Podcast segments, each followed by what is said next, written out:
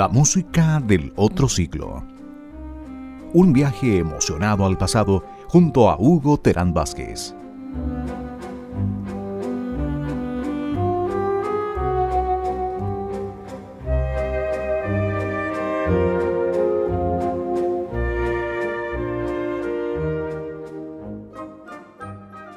Entrar al mundo musical con instrumentales en la segunda mitad de la década del 50 era un poco arriesgado, después que rompiera Elvis Presley con su llamado rock and roll.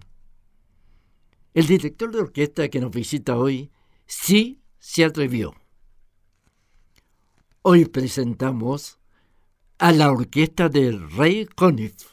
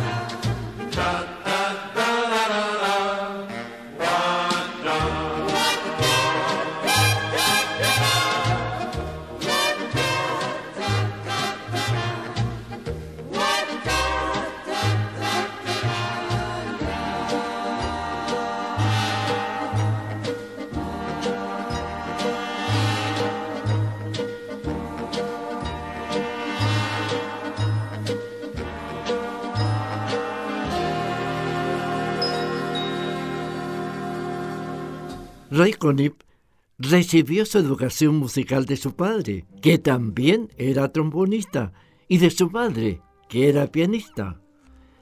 Al iniciar su vida profesional, debutó con la orquesta de Bunny Bedigan, integrando después la orquesta de Artichoke y después la de Bob Crosby, hermano menor de Bing Crosby.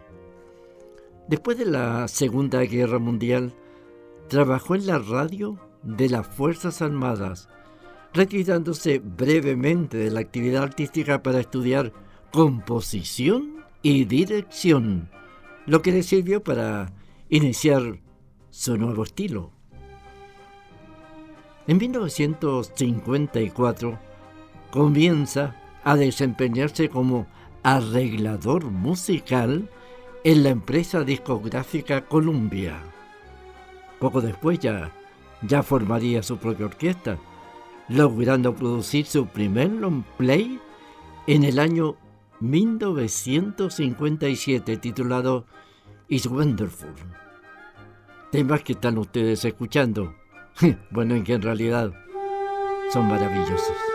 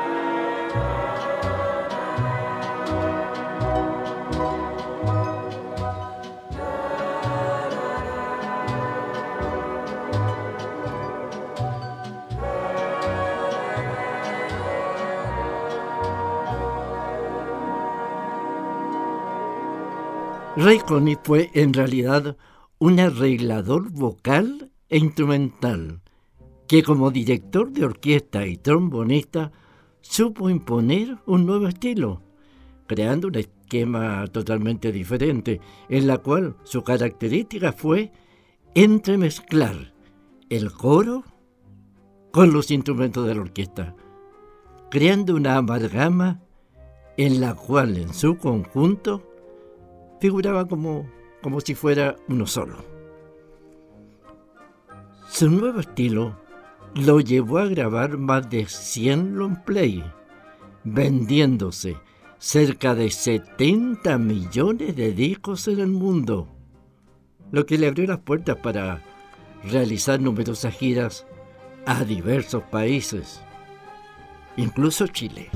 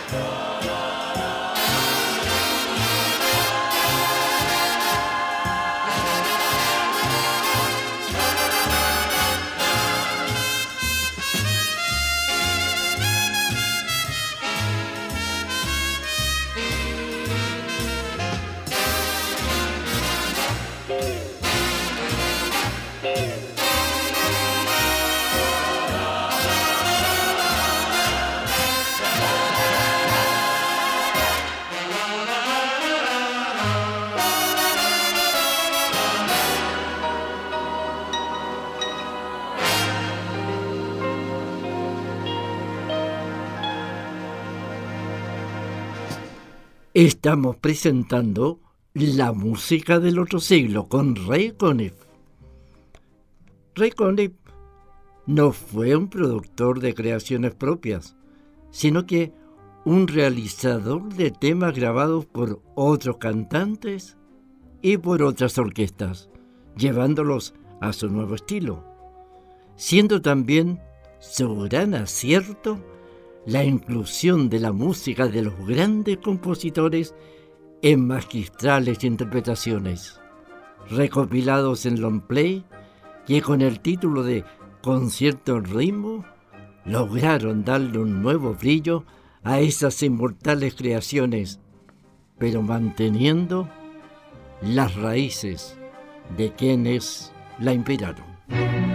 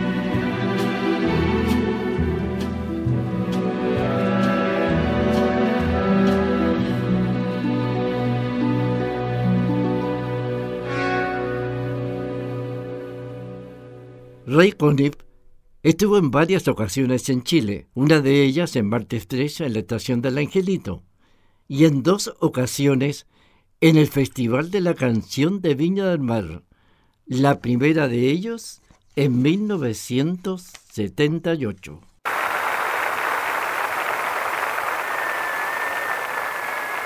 Ahora,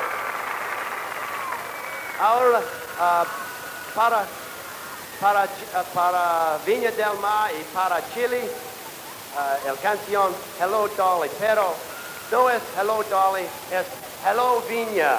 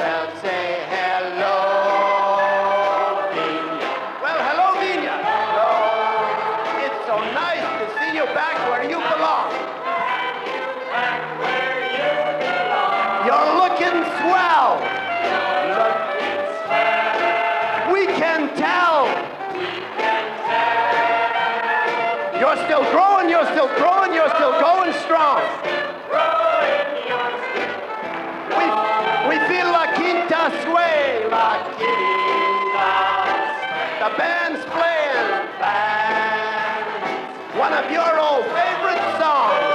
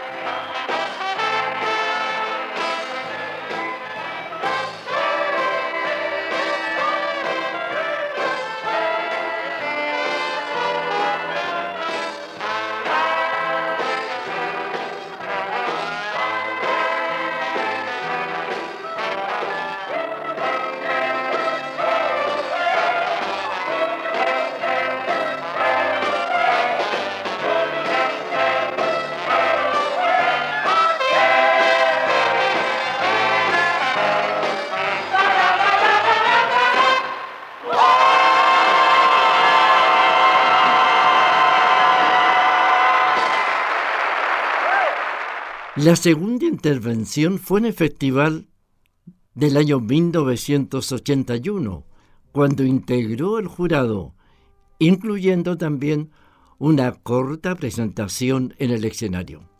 Bueno, pero como este programa también tiene algo de, de farandulero, les contaremos que en esa oportunidad se produjo una situación bastante tensa entre los integrantes del happening que debían actuar esa noche y Ray Conniff. Dentro de la rutina del happening se incluía un número denominado el manso coro, entre la que participaban 40 personas, entre ellos Bujillay con Álvaro Salas, Lucho Navarro y la soprano Bertina Martínez. El tema a interpretar era Brasil, bajo la dirección de Fernando Alarcón, quien personificaba a Ray Conniff. Bueno, lo que no se sabía era que el músico también había incluido Brasil, pero solo con el coro del festival que incluía solo ocho personas. Cuando comenzó la actuación del happening, Ray Conniff casi se fue de espaldas, optando por, bueno, por ponerse de pie desde su puesto de jurado, haciéndose como, como que también él dirigía, sumándose a la humorada. Pero pues todo cambió. Sin embargo, terminado el espectáculo, Conniff hizo presente su molestia a los organizadores del festival pidiendo que en la presentación del día siguiente no se incluyera el tema.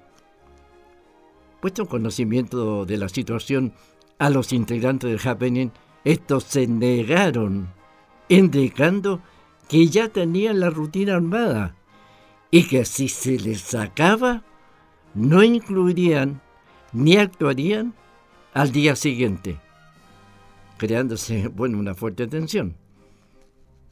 Ante esta situación, el doctor Luis Sigal, también miembro del jurado, actuó de mediador, llegándose al acuerdo que se incluiría el tema, pero sin el director.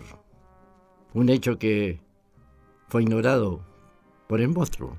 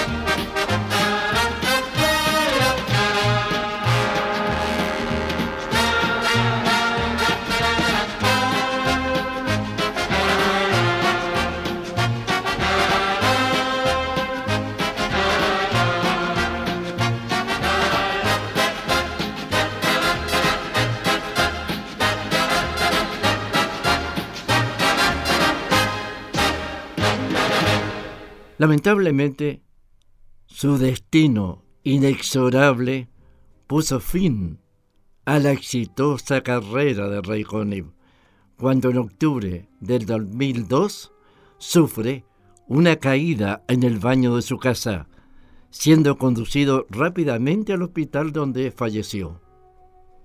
Su salud ya se veía quebrantada ya pocos meses antes, pues había sufrido un infarto al corazón. Su última presentación había sido en el matrimonio de Lisa Minelli el año anterior. Ese mismo año también fallecía su esposa, que lo había acompañado a nuestro país junto a sus hijas. El compositor había recibido numerosos reconocimientos, entre ellos un Grammy en el año 1966. Aquí en Chile, el 31 de marzo de 2019, Héctor Briseño, conocido como Parquímetro, también trombonista, le rindió un respetuoso homenaje en el Teatro Nescafé de las Artes con una orquesta dirigida por él y compuesta por 25 músicos. Bueno, Ray Conniff ya no está, ya no está con nosotros. Pero se han quedado, para los que quieran disfrutarlos, esos hermosos arreglos instrumentales que lo mantuvo vigente por varias décadas y esas actuaciones en Chile y que nosotros presenciáramos personalmente en su presentación en el Canal 13. ¿Listo? Ok, two, three, four.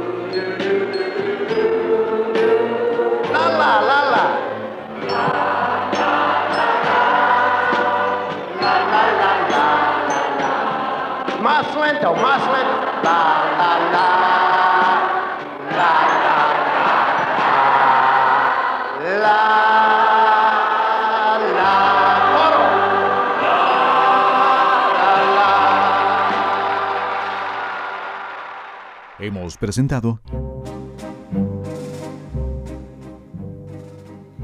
La música del otro siglo, un viaje emocionado al pasado, junto a Hugo Terán Vázquez